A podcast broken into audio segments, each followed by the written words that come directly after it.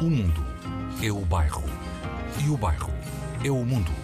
És por irónico, és um bom cantor afónico Apesar do jeito tímido, és um prato melancólico Melancómico, com Nuno Costa Santos.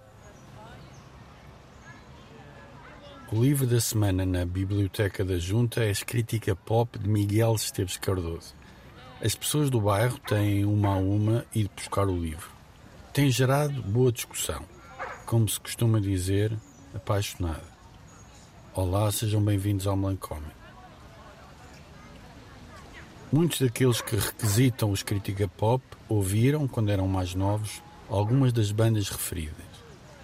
Os Etó Air Police,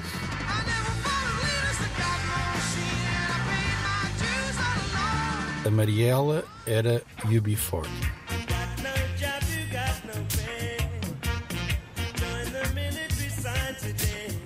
O Marcolino era Dexys Midnight Runner. Yes, yes, yes, yes, you're so anti-fashion, so worthless. Instead of dressing down all the same. O Xavier, filho do Heitor, era Joy Division.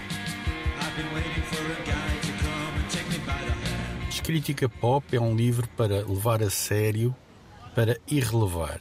É para levar a sério porque diverte. E é para irrelevar porque tem ares de ensaio. É contingente e obrigatório.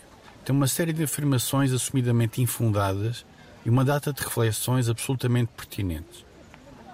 Fixa de um modo muito pessoal uma certa música, pop e rock e eletrónica, da passagem dos 70 para os 80.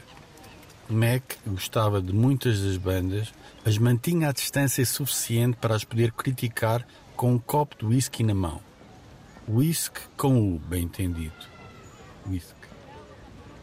Algo que impressiona o Mário Rui, eletricista e leitor de novelas. Pensar que o livro foi escrito numa altura em que não havia Google. Tem tanta, tanta informação. O E de Mac podia ser de enciclopédia. Mas antes que me ponha aqui com coisas, o melhor é depositar uma certeza certezinha. O pior que se pode fazer a crítica pop é falar do livro com pompa, com aquela pompa que o livro despreza e do qual zomba com todas as forças.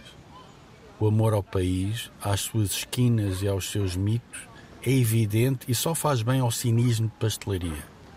Só Miguel Esteves Cardoso poderia escrever um texto que junta fado e secá.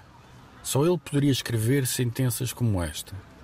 A voz de Annette Peacock é uma voz arrastada, lúcida e envolvente, que sobe à cabeça como uma bagaceira especial que o tio Jaquim serve em dias de festa.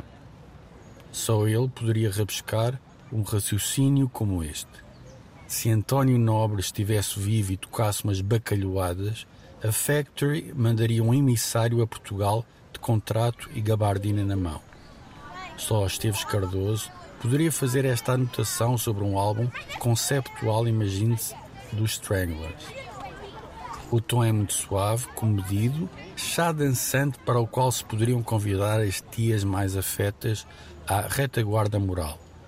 Estes Stranglers não estrangulariam um moscardo, nem mesmo um singularmente irritante daqueles atreitos a fazer loopings no hangar dos nossos ouvidos.